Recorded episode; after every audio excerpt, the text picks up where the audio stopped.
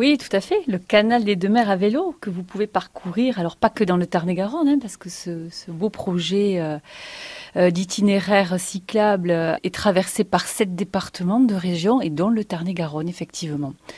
Donc c'est un itinéraire euh, très doux, euh, bien sûr non motorisé, qui euh, vous accueille le long de nos ports dans le Tarn-et-Garonne. On s'aperçoit que beaucoup de villes adhèrent à ce, à ce projet. Je pense par exemple à Montauban qui valorise aussi le canal qui le relie à Montèche.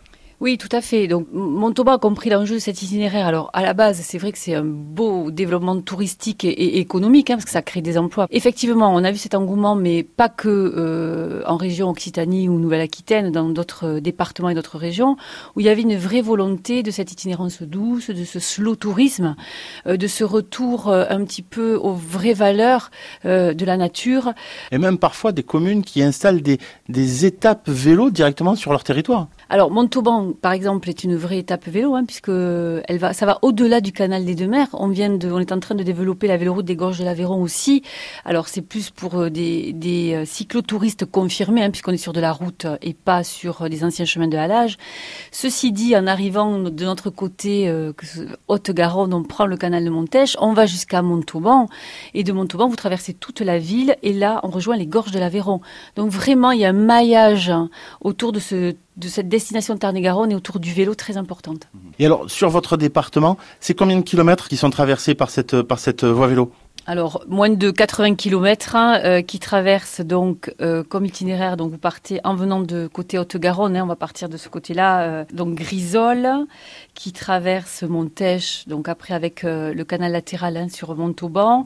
Également Cassel-Sarrazin, Moissac, Vallons-Agen.